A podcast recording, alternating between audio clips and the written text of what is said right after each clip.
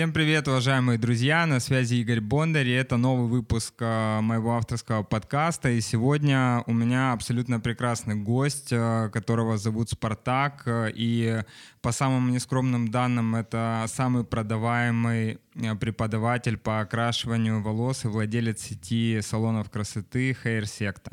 Спартак, привет! Привет. Слушай, ну я рад, что мы с тобой в земляки и встретились э, в Москве для того, чтобы сделать этот звук. Очень круто.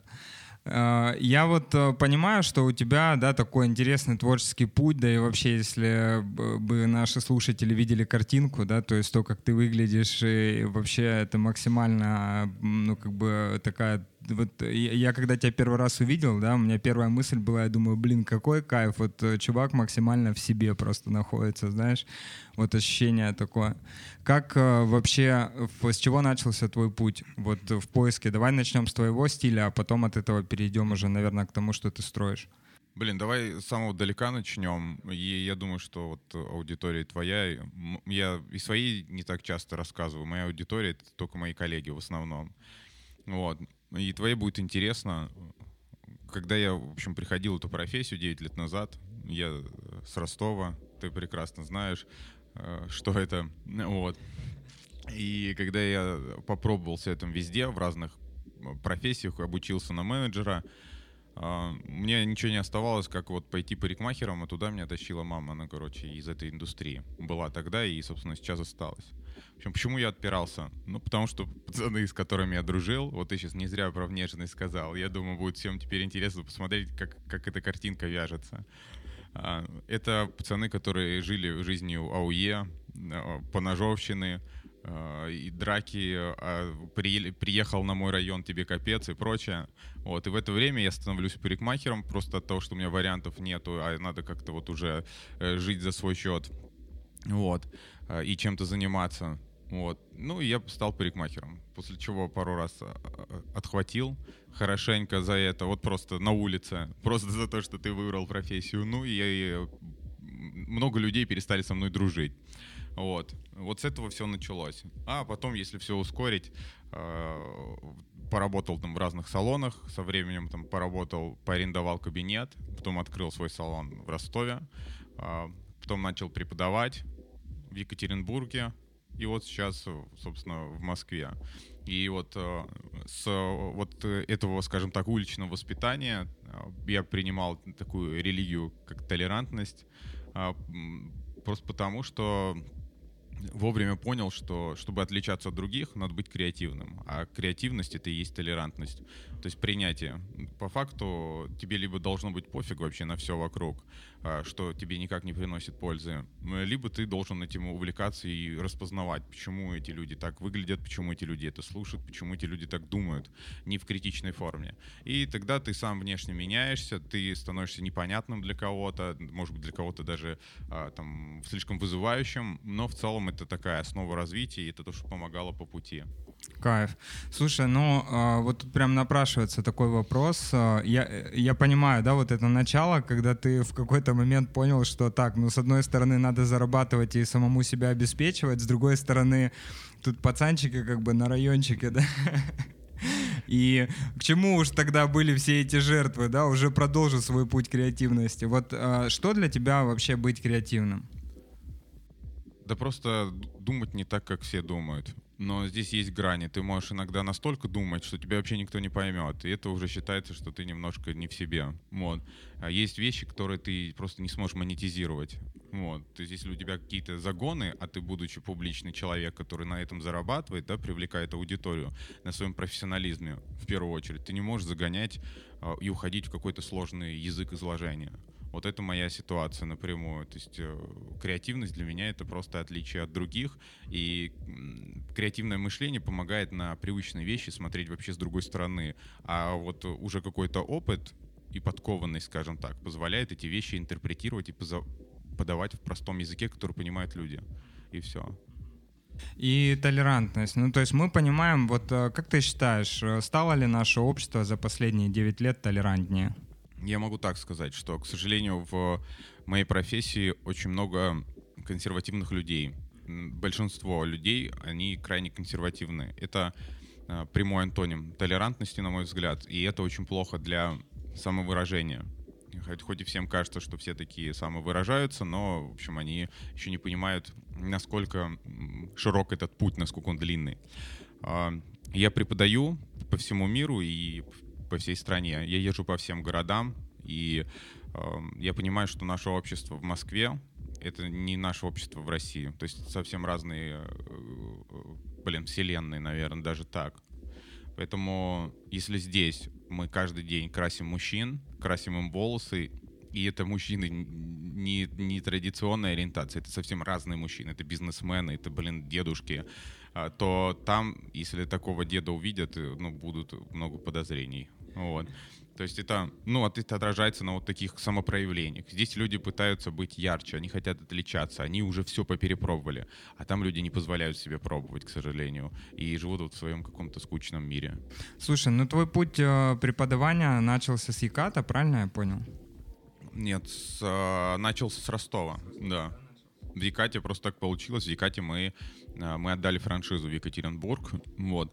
А, поехали, обучали несколько раз, общаемся сейчас э, на связи, вот, но дальше решили, что франшизы больше не будет, и салонов вообще не хотим, а, ну, потому что это очень сложно. Можно по пооткрывать кучу салонов, да, взять там роялти, вот эти все истории поменьше сначала а, и пооткрываться, но это такой удар по репутации будет, что... Слушай, ну вот HR-секта, да, в принципе, понятная история, да, для каждого из нас, э, что такое секта. Но вот какой смысл ты закладывал, когда этот нейминг появлялся вообще? Я очень много читаю о литературе разной, и я ее начал, многое начал читать по психологии, что э, совсем не сразу начал понимать. И некоторые задатки у меня были в голове. Э, когда я открыл салон, я все-таки по, по своей превосходящей части армянин, я его назвал в честь себя. У меня было там на пересечении Суворовой и Садовой буквально, Соколова улицы в центре, огромная вывеска «Спартак Киракосян» салона. А, и, собственно, это была большая глупость, потому что я, я не знал, насколько это дискредитирует всех твоих мастеров. То есть ты для клиентов просто самый король, остальные все а, лохи. Вот. Я об этом не знал. И потом вынужден был менять название салона. И было просто в голосовании в каком-то общем чате, типа, ребята, как назвать? Ну и куча было названий, и мне прицепилась HR-секта, потому что это вызывающее название. Особенно для консерватора секта это, это очень страшное слово до сих пор. А вот тогда там было еще хуже. Вот. И я когда понял, что название цепляет, все сложилось, да. Да, тем, оно не должно выглядеть красиво, на мой взгляд. Типа там хейр цветочек, да? хейр закат. Хейр секта, все, провокационно. И потом я понял, что люди хотят попробовать быть в секте, в безопасной. Люди хотят попробовать быть в безопасной секте, кайф. Слушай, но э, история преподавания, да, то есть если у меня-то в этом тоже есть там опыт определенный, как раз-таки те же самые лет 10, да, то есть э, и история с преподаванием, она всегда утыкается в самом начале понять, да, то есть о чем будет э, твой там мастер-класс, занятие и так далее, потому что ну, а, ты э, мастер, да, там, э, который достаточно широкого типа профиля, ты красишь, стрижешь, да, там, ну и так далее, и так далее, и так далее. Как вот с чего начинался выбор вообще? Ну, вообще немного не так. Да, я, я только крашу. То есть я стригу достаточно классические вещи, очень простые. Э, Все так получилось, потому что изначально я я начал красить и понял, насколько это офигенно интересно, и пошел только по этой линии. А потом я начал пробовать преподавать там и за бесплатно, и на маленькие там аудитории за там пару сотен, за 500 рублей. Вот так, собственно, расширялся за счет Инстаграма вообще в целом и э, раскрутился, потому что я там просто де- начал делиться знаниями там всякими, как красить правильно и прочее, прочее, и вот так у меня появились ученики. Я сейчас, я только крашу, потому что достаточно быстро начал преподавать, и когда я начал преподавать, я понял, что если я еще буду параллельно там, хорошо стричь или еще что-то делать, то головы меня не хватит в голове места для всего. И таким образом я стал развиваться только в направлении техническом, то есть э, красить волосы, и, собственно, остался в этом, и иду дальше, и развиваюсь в этом, интерпретирую только потому, что, э, ну, хочу остаться на плаву. Иначе, если я начну делать все, я просто не буду настолько детальным и качественным преподавателем в этом направлении. Вот, кстати, давай э, поговорим об этом. То есть это же история очень, э, ну, такая созвучная, близкая теме там самоопределения. Даже если выйти за рамки, э, допустим, вашей деятельности, да, по посмотреть на любую профессию, рано или поздно человеку приходится, ну, для того, чтобы стать экспертом в какой-то, ну, ты самый, прод, самый продаваемый преподаватель по окрашиванию, да, mm-hmm. в мире ну, come on. Ну, то есть это же произошло, наверное, потому что ты отсек все лишнее и сосредоточился на одной истории или нет? Да, да, исключительно. Да. Больше ничего не делал. А, не было в внутренних каких-то, знаешь, там переживаний, опасений, что, блин, ну а как же там все остальное, что же важно? Наверное, будет уместно ответить, сказать про отношения вообще, в принципе, к, к погоне зачем-то. Да? Основа э, развития, когда ты доходишь до определенного уровня, основой развития становятся деньги. Но в моем случае мне так повезло, что мне в развитии помогали социальные сети, они помогали быстрее обо мне узнать. А социальные сети никогда не нуждались в деньгах. То есть ты просто бесплатно берешь и себя пиаришь. И вот эта мысль о том, что по сути тебе не надо гнаться ни за какими деньгами, ты можешь себе полностью посвящать своей работе, которая пока тебе еще не приносит больших денег, э, она мне, собственно, и помогла. Вот, поэтому вот э, я обрел такую свободу в виде мысли о том, что да, деньги приходят, когда ты охеренно э, выкладываешься и работаешь в том направлении, работаешь в том направлении, в котором есть. Тем более оно всегда что-то мне приносило, да, там через определенное количество лет. Поэтому, собственно, вот все легко определилось. У меня не было посторонних мыслей, которые мне мешали о том, что так, блин, надо заниматься чем-то, что быстрее и легче приносит деньги в рамках даже моей профессии. Такого не было и, собственно, выбрал путь правильно. Угу.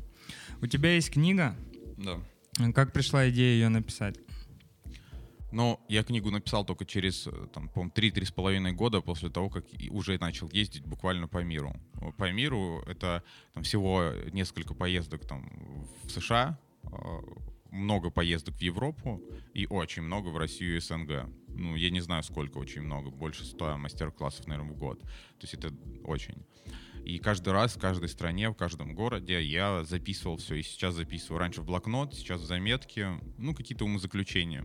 Потом я это упаковывал в какие-то законченные мысли, которые будут полезны для моего салона и моих коллег. Начинал делиться в постах, и так вообще появилась потом мотивационная лекция. А, сейчас я преподаю еще мотивационные лекции, и скажем так, внимание к ним все больше, потому что проекты, и один из проектов вот салон в Москве, и люди видят, что это все качает, работает, значит, надо слушать. И вот э, из этой мотивационной лекции она постоянно видоизменялась, из заметок перестала мотивационная лекция, потом она изменялась и прочее, прочее. Я ее укоренил.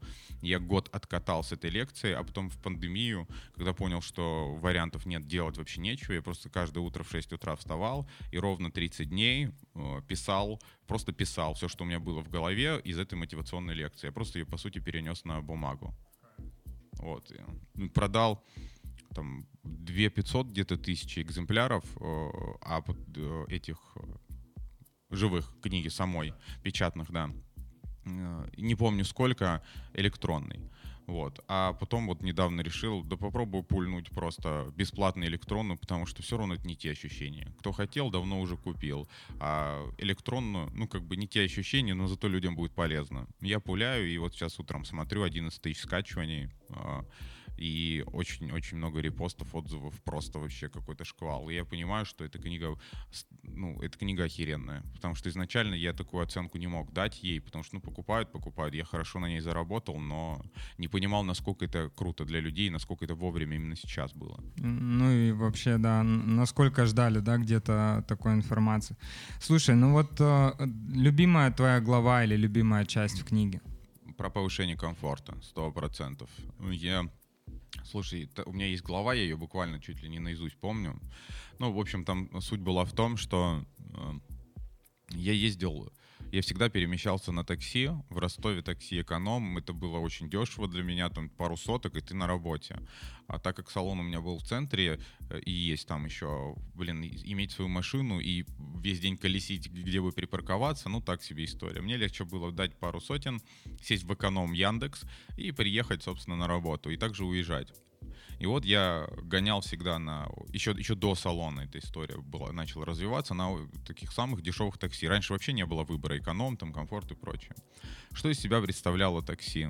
Такси это очень дешево. Это за тобой приезжает какой-нибудь, э, не обижайтесь, вачик, вот, у которого э, очень неухоженная машина, очень грязная, воняет внутри, а у которого наглухо затонированная, и он с тобой не церемонится, ты к нему садишься, он не здоровается, и херачит музыка очень громко, э, национальная. Вот, иногда твоей национальности, но ты как бы не, не очень любишь по утрам это слушать, особенно громко. Ну, тебя никто не спрашивает. И вот как-то раз я случайно попадаю ночью в аэропорт Москвы, одна из первых поездок, и э, там случается так, что нет варианта вызова такси, кроме как бизнеса. То есть все остальные просто ну, никак не вызываются, автобусов ничего нет. И, собственно, я вызываю бизнес. Я первый раз чувствую ощущение того, что я какой-то важный человек. Приезжает там Мерседес Е-класса, я такой как бы не особо видел. У моего отца всегда были старые Мерседесы. Вот. Это тоже наша армянская привычка. Брать старые Мерседесы. И, собственно, за тобой приезжает новый Мерседес, э, в костюме выходит водитель, он там ухаживает за тобой, все дела, интересуется э, температурой, музыкой. Ну, короче, ты чувствуешь другое ощущение. И вот, вот эта поездка, она дает тебе ощутить другим человеком. Во время mm-hmm. нее ты задаешь себе вопрос, почему я раньше так не делал? Это же настолько приятно, круто, ты, ты, э, ты мотивируешься. И я считаю, что каждый человек на вот подобном примере, я там его намного подробнее раскрываю, он должен стремиться к повышению уровня комфорта жизни.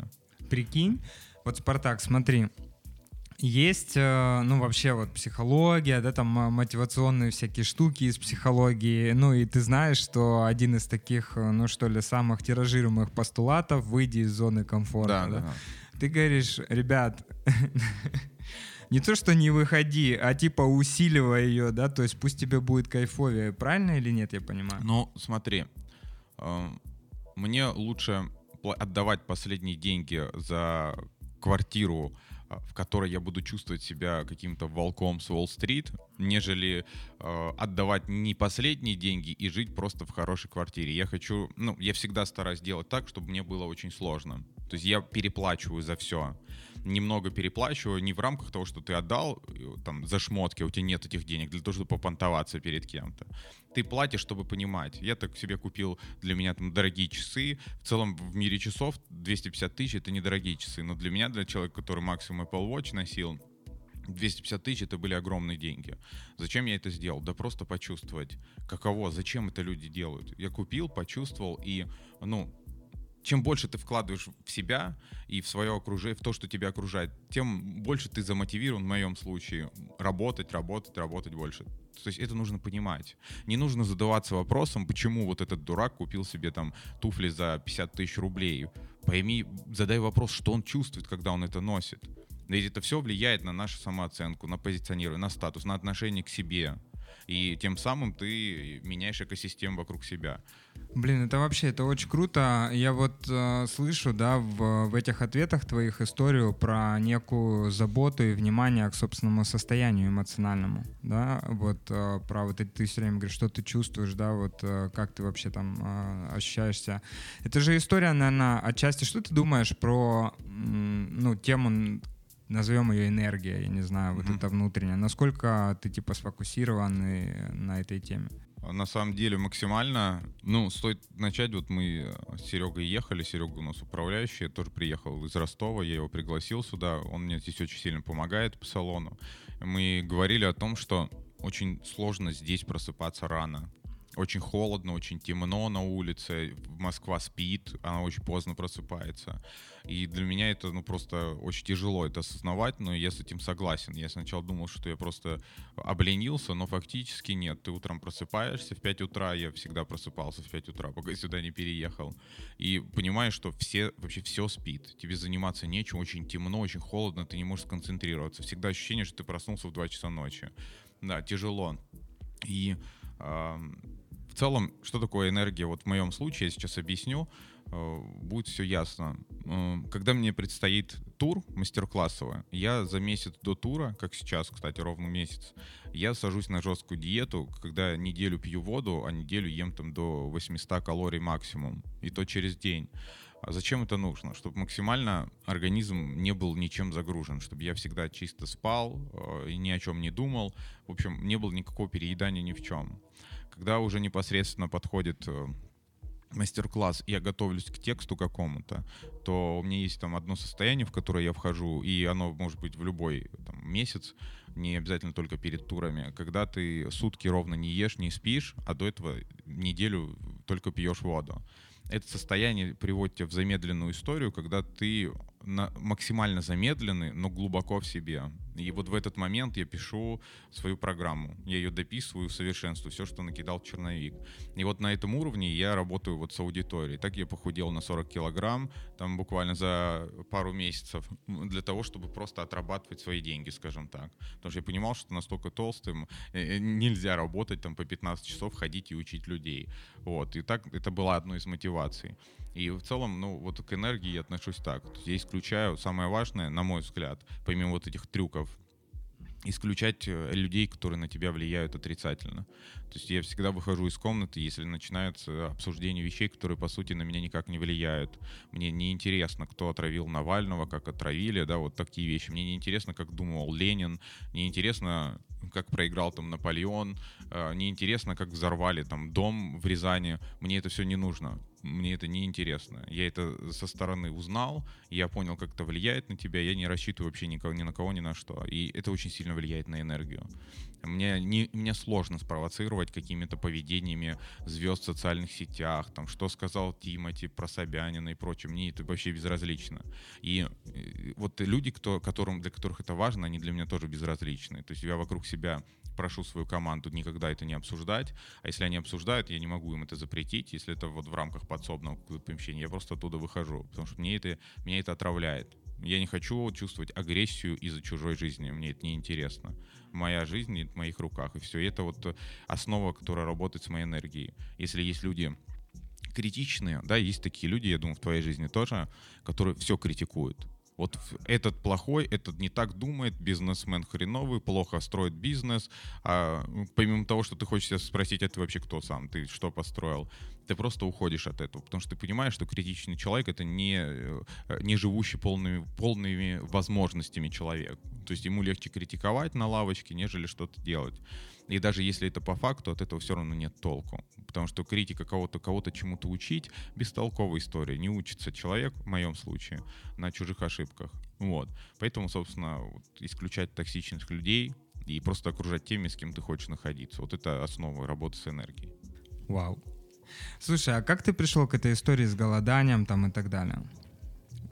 Да никак, просто когда начал худеть, угу. и я пошел к тренеру, говорю, слушай, купил у нас в Прайме, ты знаешь, да, это, да, да. очень дорогая история. Все накупил, там экипировки, говорю, все, теперь худеем. Он такой, ну хорошо, я тогда 120 килограмм весил, сейчас 80 с копейками. Он такой, ну хорошо, за год ты скинешь десятку. Я такой, в смысле, блин, за год десятку? И что мне эта десятка поменяет? Со 120 до 10, 110, как бы, я даже размер майки не поменяю. Он такой, ну, это безопасно для здоровья. Я такой, ладно. И сразу вот это была первая, последняя тренировка. Абонемент mm-hmm. потом передал жене, скинул. Mm-hmm. Прекрасно. А, что я потом сделал? Да я просто месяц не ел, за месяц кинул пятнашку. А потом уже в, в течение там, трех-четырех месяцев, наверное, точно не помню, уже остальные. Угу. Я потом просто это поддерживал и уже где-то полтора года поддерживаю. Вот, собственно. Кайф, кайф. кайф. То есть а, мне вот нравится. Вот, вот, вот от, оттуда, и продолжу мысль, а то я иногда немного от потока сбиваюсь своего mm-hmm. же. Вот, вот оттуда я понял, что голодание это такая штука, которая позволяет тебе себя познавать. То есть я вот стараюсь узнавать себя, нежели mm-hmm. кого-то. Это намного полезней. Mm-hmm.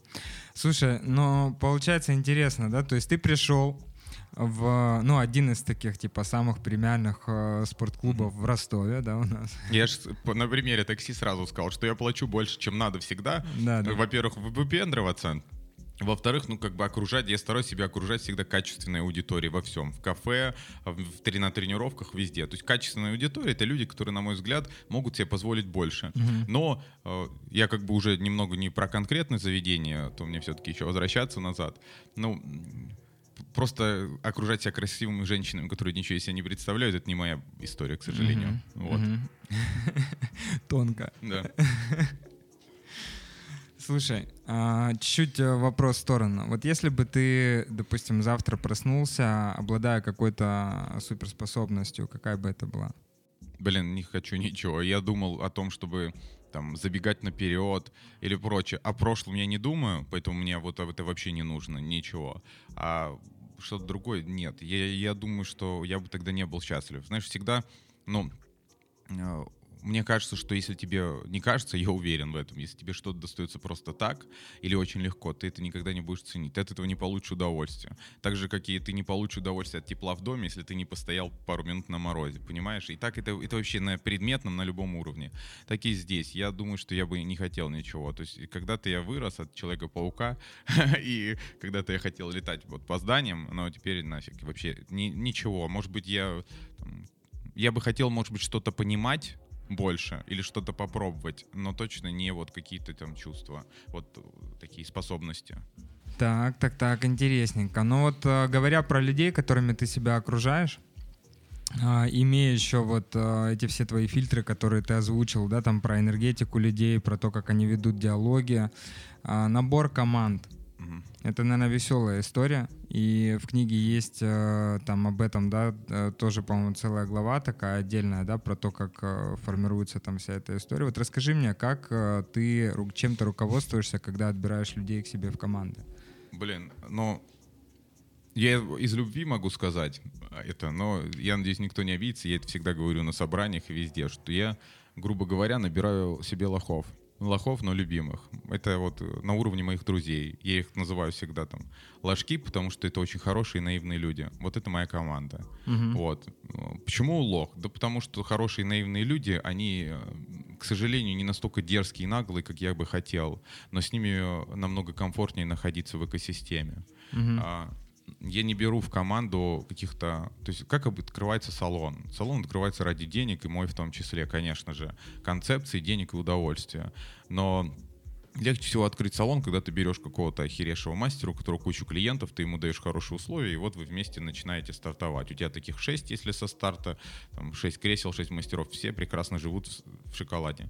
Но эти мастера уже с хреновыми привычками, угу. которые не переучишь, это очень плохо а, с отсутствием определенной этики, они не вписываются в твою концепцию, в твою основную идею. Если у тебя нет концепции идеи, то нафиг ты вообще что-то создаешь. Вот. И они по части вот критичны ко всему, что они не понимают. Они очень много чего не понимают. И с ними невозможно создавать. Вот. Угу. Невозможно что-то лепить и создавать.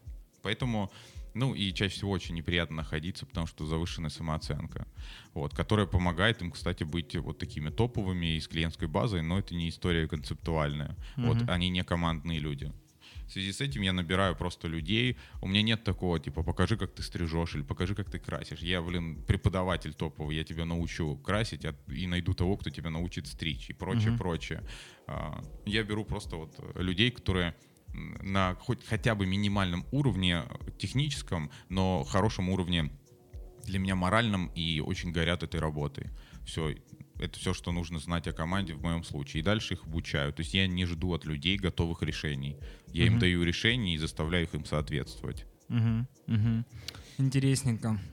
Ну, то есть, типа, в поиск народа с амбициями там и так далее, это не твоя история? Вот нет, как раз-таки с амбициями, но без какого-то супер бэкграунда. Мне ага. не нужно. Им бэкграунд создавать мне намного интересней. Угу.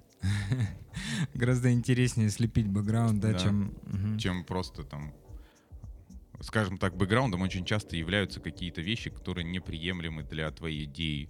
Какие-то вот привычки по части даже обслуживания клиентов, исполнения работы, отношения к клиенту.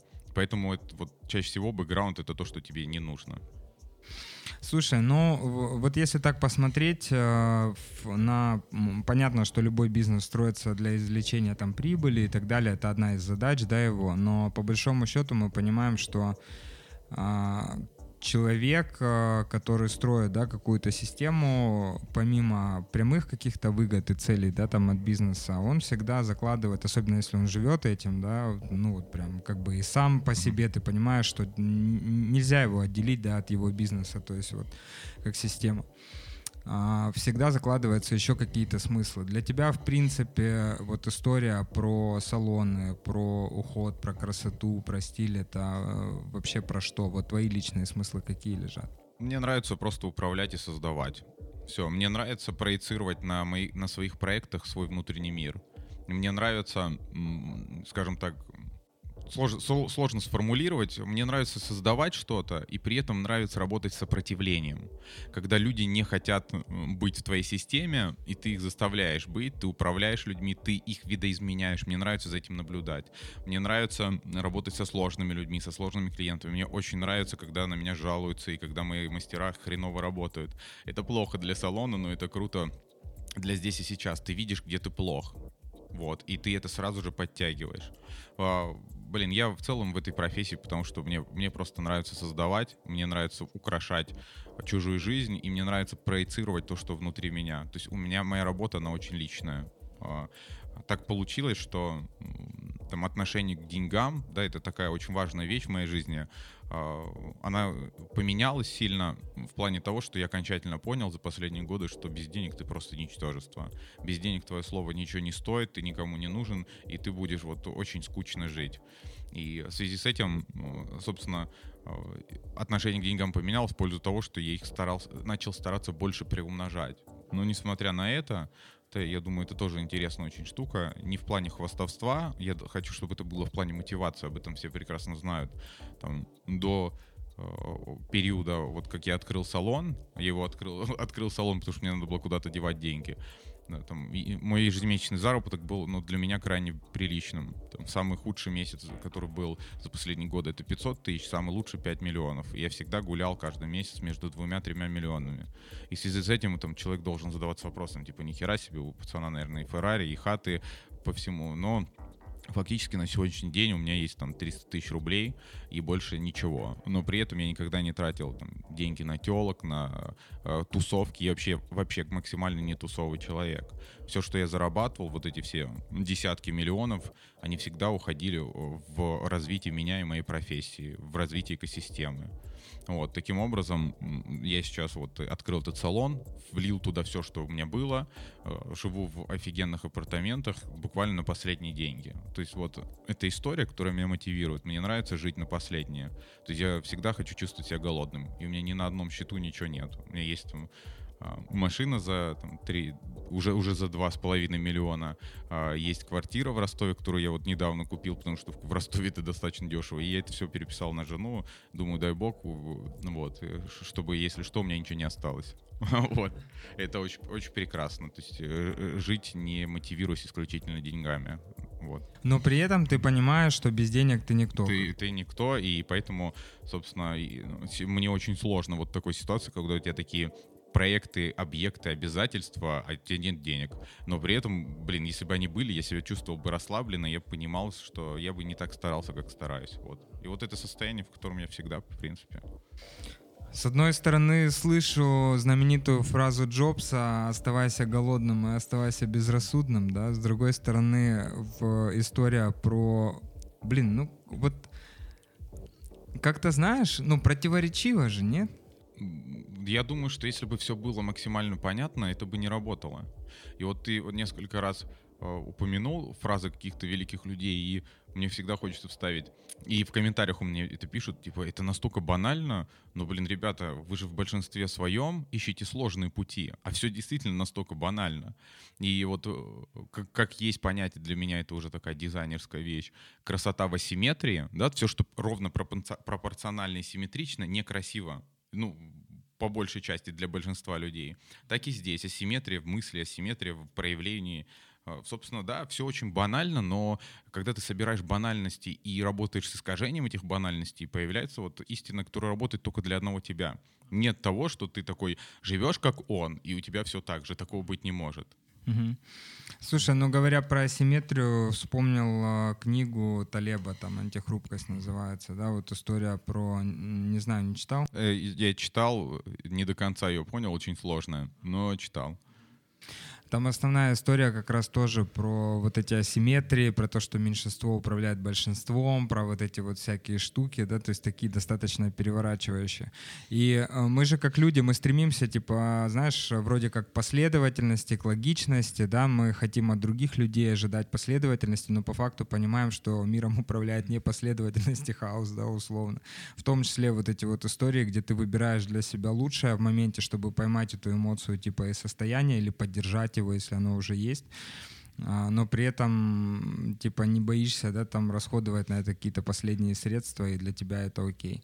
А как, э, ну вот, э, ты, ты несколько раз упомянул про супругу, как она вообще к такому лайфстайлу относится? Крайне отрицательно. Ну, не, она не говорит там, Спартак, ну давай уже там успокоимся как-нибудь, я не знаю, там чем... Ну, на самом деле, ну, очень консервативно. Ну, в ней сочетание таких вещей, как она и консервативна с одной стороны, и с другой стороны настолько а, мне э, верит вот по этим вещам, да, по этой части, что, собственно, не возникает скандалов. То есть mm-hmm. она первое время говорит, что, блин, первые деньги заработали, мы первые деньги с ней mm-hmm. заработали, ну, в плане, как она была рядом всегда, mm-hmm. вообще с самого начала. И говорит, давай вкладывать. Я говорю, да нет, нет, нет, типа, давай квартиру, там, ну, стандартный набор. Я говорю, нет, давай ждать. И вот только через пять лет мы вообще купили квартиру. Говорю, давай, давай ждать. Я думаю, я надеюсь, что еще будет. И вот так все пять лет мы росли во всех направлениях, и сейчас она окончательно уже по этому поводу молчит. Но как бы молчит? Каждый, там, каждую неделю есть такой микроразговор, типа, ну вот сейчас, Типа, mm-hmm. ну давай купим, ну давай вложим. Ну, я говорю, нет, видишь, теперь я открыл салон, мне его надо развивать, мне есть куда вкладывать, типа, просто верь. А в конце концов я понимаю, что это настолько, ну, нестабильно, просто верь, и мы можем просто по щелчку все потерять. Угу. Вот, но как-то, а что делать? Вариантов угу. нет.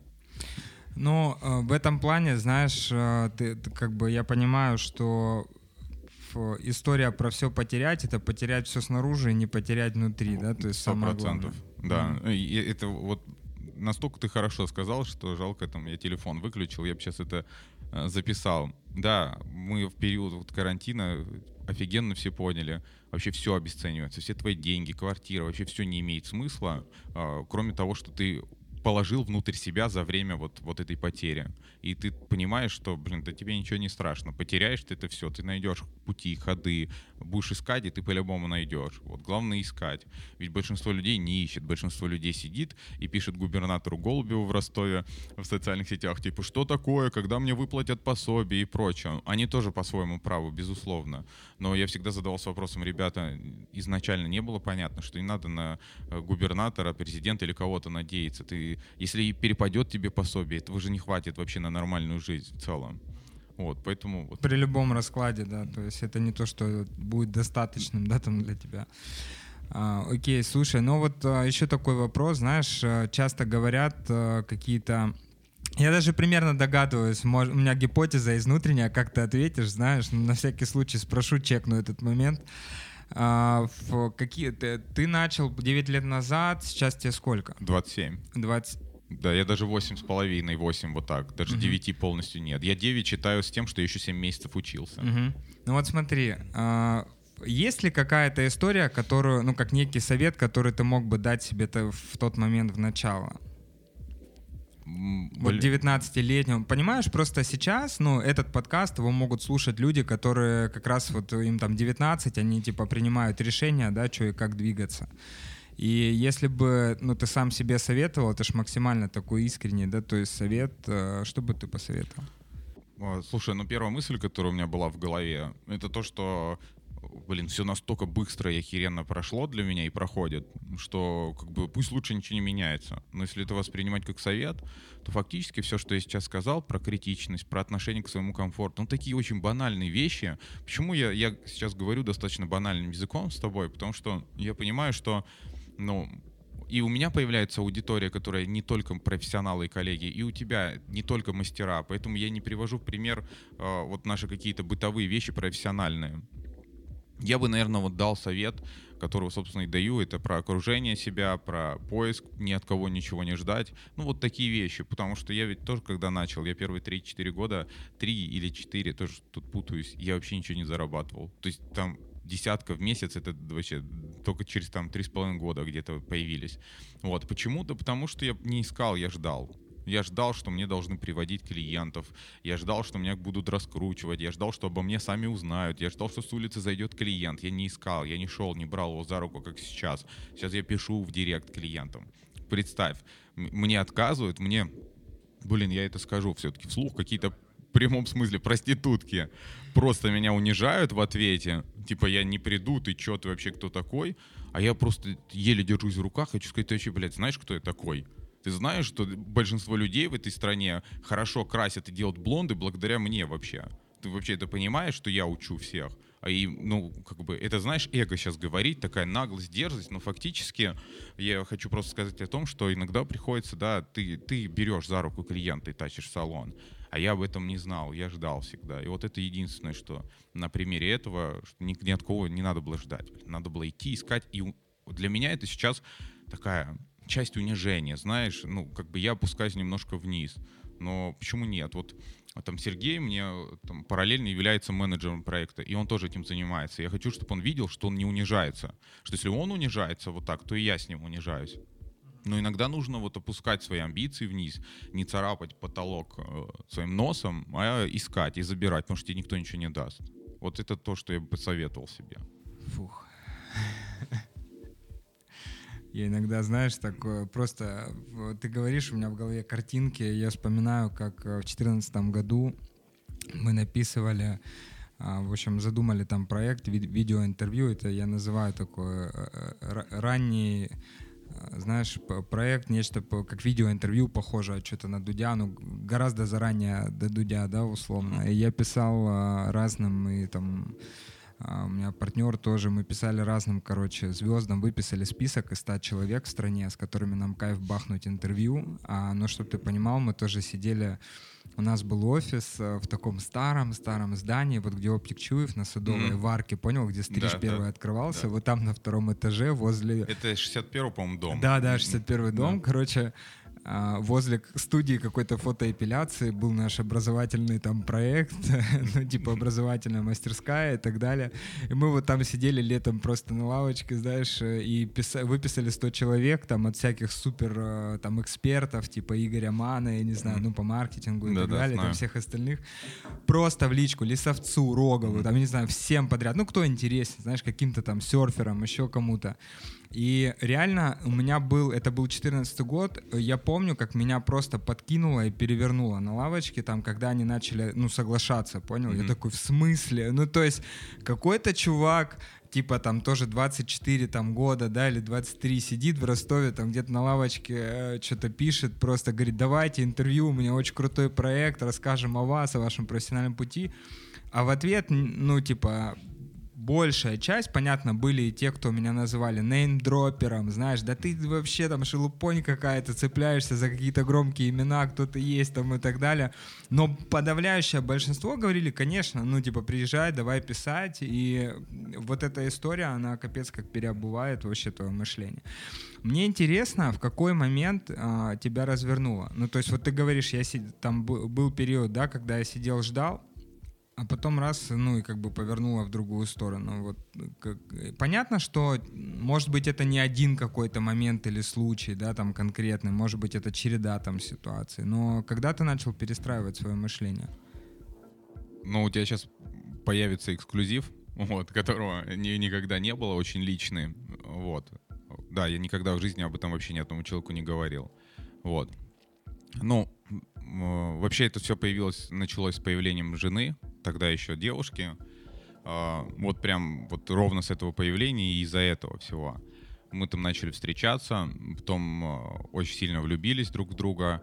Это вот уже пять лет назад было. Потом начали жить вместе, и потом, скажем так, не по обоюдной договоренности, а моя жена забеременела. Вот, тогда девушка уже.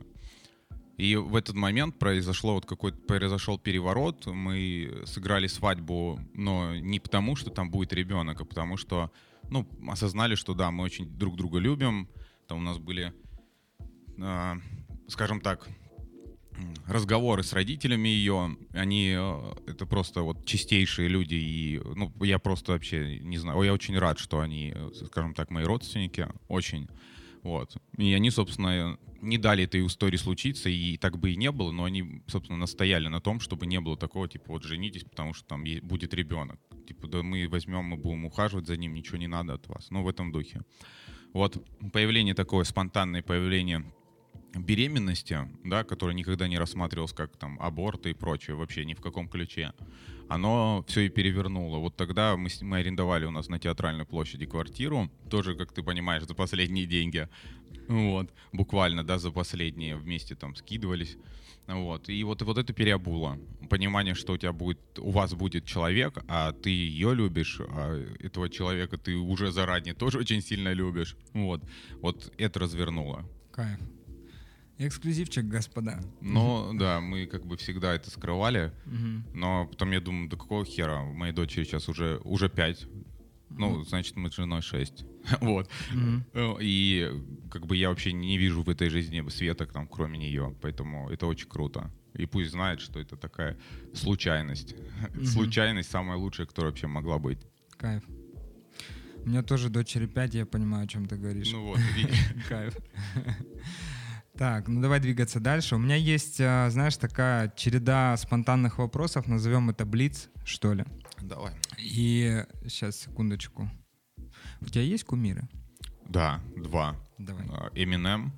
Я знаю про него вообще все с самого его рождения. Я читаю про него любую новость. И каждое утро, и сегодня читал. Все, что он где-то сказал, все, что про него сказали. Мне интересно, что о нем люди думают, потому что для меня это кумир вообще огромный.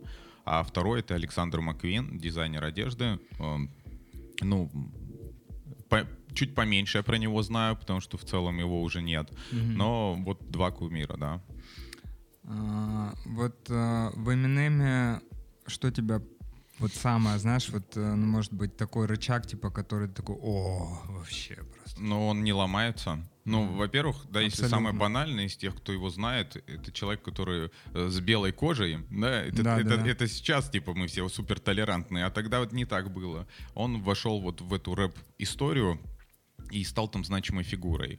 Вот. А сейчас это человек, который не ломается, когда всех, и всех треки состоят из таких там слов и букв, как телка, шлюха, скряп, вот, вот этого mm-hmm. всего. Этот человек не идет под эту популярную историю, он гнет свой стиль, свою линию, он обрел новый стиль после вот этого трека My Name is там и прочее. Да, да, да. То есть у него новый сейчас стиль, он ему предан, он не идет, он идет по смыслам. И сейчас я ночью смотрел видео 30-минутное, как в России переводчик э, Веня Пак, по-моему, разводит, э, э, э, разбирает на метафоры трек Эминема Гнат Гнет, вот новый, mm-hmm. который только вышел этого человека пытаются понять, понять mm-hmm. смыслы, понять его метафоры. И это происходит, блин, полчаса, три минуты разбирают полчаса. И то там в комментариях еще и 10 интерпретаций других. То есть это для меня просто супер кумир. Я тоже хочу говорить так, чтобы э, меня цитировали, разбирали и не до конца понимали. Вот, mm-hmm. вот в этом кайф. Слушай, ну а, как тебе альбом «Камикадзе»? Блин, то это, этот альбом, который повлиял очень сильно на, на мою профессиональную жизнь. То есть это очень агрессивный альбом. Вообще, в принципе, Eminem влияет всегда на профессиональную жизнь мою. И вот э, Камикадзе, там, где он насыпает на всех и в крайне агрессивном стиле, этот альбом вышел ровно в то время, когда мне нужно было проводить мероприятие, у меня ничего не получалось. И потом я сделал, э, и благодаря этому альбому, благодаря тому, что он вовремя появился, мотивации, у меня этот альбом поддержал больше всего остального я сделал самое большое независимое мероприятие для парикмахеров в мире. То есть э, независимое, потому что ни на одном мастер-классе не сидело 1100 человек два дня и без единого спонсора и копейки извне. То есть это были мои личные деньги. Вот. И это, это вот этот альбом. То есть вот такое влияние этого рэпера в моей жизни. Я так полагаю, он тебе понравился. Ну, я до сих пор слушаю, конечно. Да, кайф. Я заценил там а, биф а, с Дрейком. Ответочку такую, можем сейчас подкастик закончить. Угу. Да, я, честно говоря, не помню, но он вот очень слабо цепанул, как Snoop Dogg в этом году, поэтому у них там достаточно дружеские отношения, но иногда нужно как бы огрызаться. Так, хорошо. А, у тебя есть тайное предчувствие того, как ты умрешь? О, блин, да. Я, я думаю, что это будет самоубийство. Но я об этом правда всегда думаю. Mm-hmm. Я почему-то уверен, что я не доживу там до 35 точно. Может быть, до 30. Но мне так кажется. Mm-hmm. Но главное, чтобы это было не в самолете. Я ненавижу самолеты. Я боюсь летать. Вот все, что угодно. Пусть меня лучше возьмут в плен, нежели это будет самолет. А, кайф. Прежде чем сделать звонок какой-то, ты репетируешь реплику? Никогда вообще. У меня есть одно простое правило, с кем бы я ни разговаривал. Я не помню, я это правило взял еще в подростковом возрасте, когда мне это нафиг не нужно было. А, есть про, э, про тренера с Брэдом Пидом, Питом, Пидом, фильм, он там тренер какой-то молодежной команды, и там я это, собственно, э, выцепил. Э, суть правила в том, что когда ты говоришь по телефону о чем-то, и ты получаешь ответ на нужный вопрос, да, ты какие-то микропереговоры, сразу выключаешь трубку нахуй. Все. Это моя история. Если я с кем-то говорю, я заранее не готов. Если я получил ответ, все, пока. По ту-ту-ту-ту. Все, разговор закончен. И тогда все ты получаешь. Потому что не, не, не надо давать человеку время подумать или передумать. Все, ты завершил, и у него в голове уже это отложилось. Ну, договорились, так договорились. Ну, за исключением, конечно, очень важных каких-то вещей. Там, если ты так тукнешь, то потом ничего не получишь. А, вопросик. Если бы ты мог пригласить кого-нибудь на ужин, кто бы это был? Блин, Eminem. Ну, естественно. Сто процентов. Я, знаешь, сколько раз, будучи вот, вот в этом возрасте, и в этом, в прошлом году, в конце года, думал, как бы круто было. Мне сколько раз мне это снилось вообще. Mm-hmm. Как бы круто было поговорить. А потом я понимаю, что я не знаю английский нормально. И нахер надо. Слушай, ну тебе снятся сны? Конечно, всегда. Яркие, типа? Очень, да. Блин, почему-то меня пиздят постоянно. Во всех моих снах постоянно какая-то херня происходит. Но, как бы, да, всегда снятся. Особенно в Москве, я здесь сплю достаточно хорошо. Кайф. А, вопросик еще один есть. А, вот твой идеальный день. Блин, его нет. Идеальный день оценивается в конце дня всегда. И, и когда я понимаю, так, пост в инсте стрельнул, э, мастер-классы в этот день хорошо продавались, так, здесь рейтинг скакнул, это хороший день. Если этого всего нет, если этого всего, если этого всего не понимаю, то, то так себе. Так себе да. денечек. Хорошо. Если бы ты мог, э, что бы ты изменил в том, как тебя воспитывали?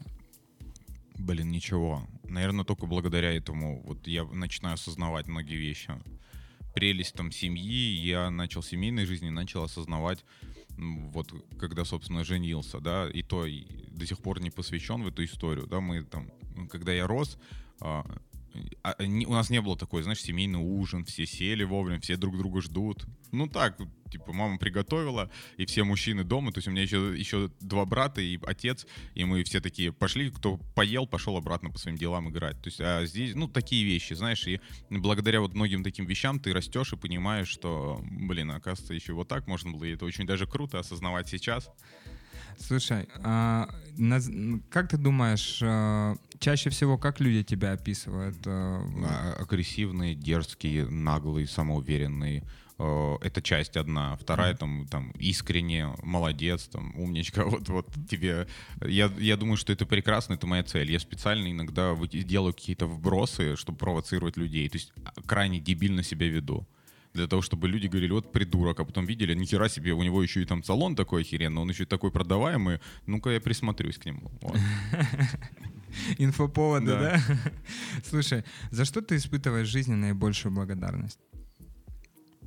Вообще, в принципе, Блин, я не знаю, я очень неблагодарный. Да, очень неблагодарный вообще в принципе, да. То есть я не говорю спасибо там жизни, спасибо маме, вот какие-то вещи, которые, ну, как бы и так, и так во мне. И поэтому я это как-то не проецирую. Не знаю, не могу сказать.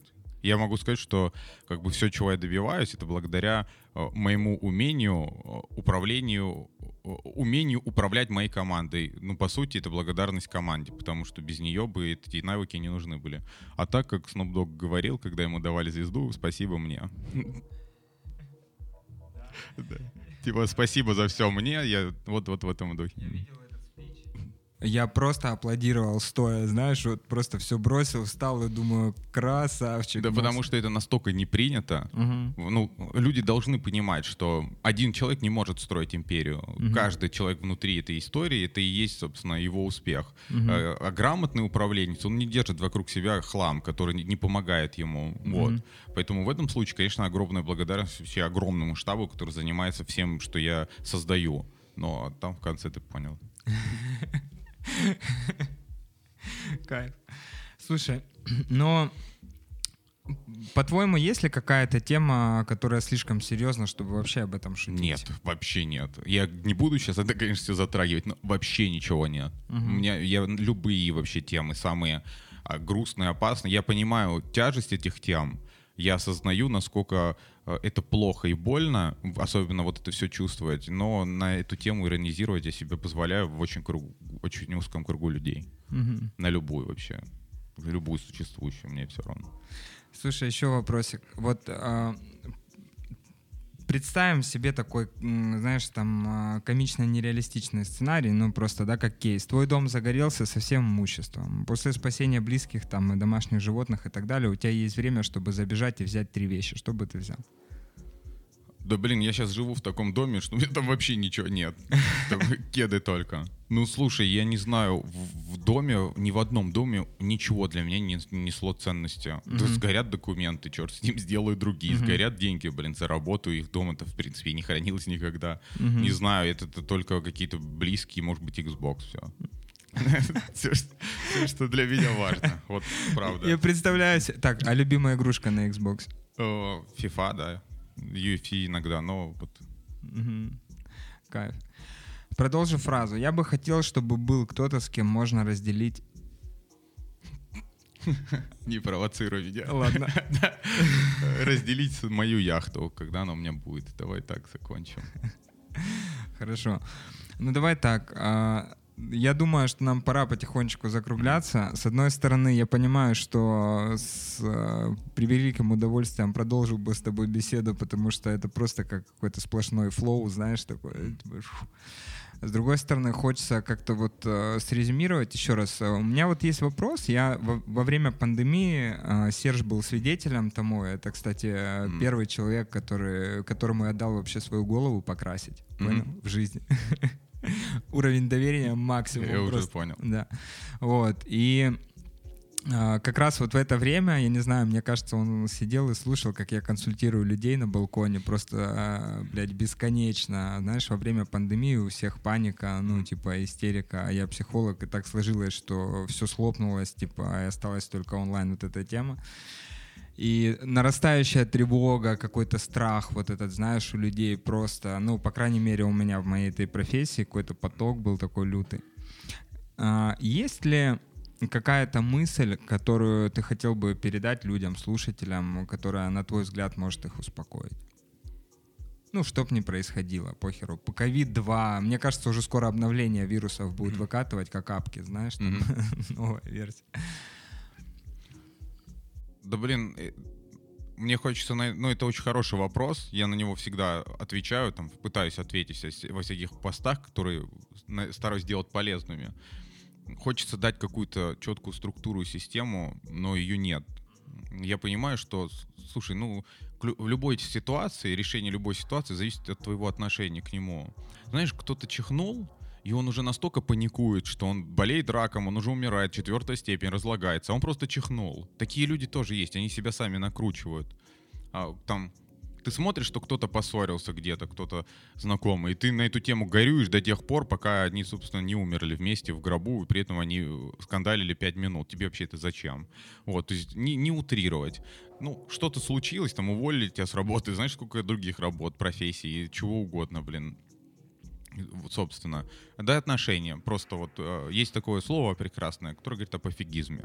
Но этот пофигизм, он, он имеет грани. Да, один пофигизм, он связан с ожиданием, когда тебе на все пофиг, и ты ждешь. Ну, приплыло, приплыло. Да, ну, прекрасно. А не приплыло, не приплыло. Да, есть такая фраза, она тоже вот немножко на табуированные темы, которая просто на корню режет. Все, всегда консерваторы включаются, когда я говорю про слово, ну, Бог даст, Бог дал. Не, не даст и не дал. Вот сам возьми, вот это будет. Или Богу так угодно.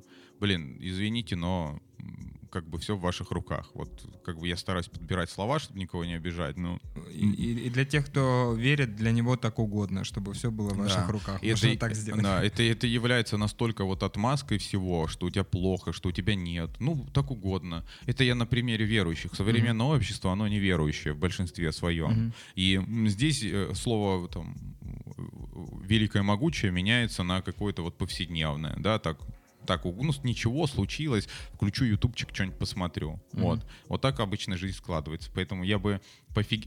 ко всему относился с легкостью. Вообще, что бы ни случилось, пофигизмом, но при этом бы осознавал, что никто ничего тебе не даст. Вот сам идешь и берешь все. Ищешь хотя бы не берешь, а ищешь, потому что, чтобы что-то найти, нужно понять, что искать. Ищи все. Мгм. Все, что можно сказать. Кайф. Кайф. Как ощущение? Блин, нормально. Я, мне кажется, я уверен, что это очень, очень хороший час был. Мгм. Очень качественный. Да, супер. Ребят, ну, естественно, все ссылки, самые необходимые и ценные, э, которые имеет смысл посетить э, в описании этого подкаста. Вот, поэтому переходим, кликаем и не ждем, а действуем с легким чувством пофигизма. Все. Спасибо всем. Да, пока-пока.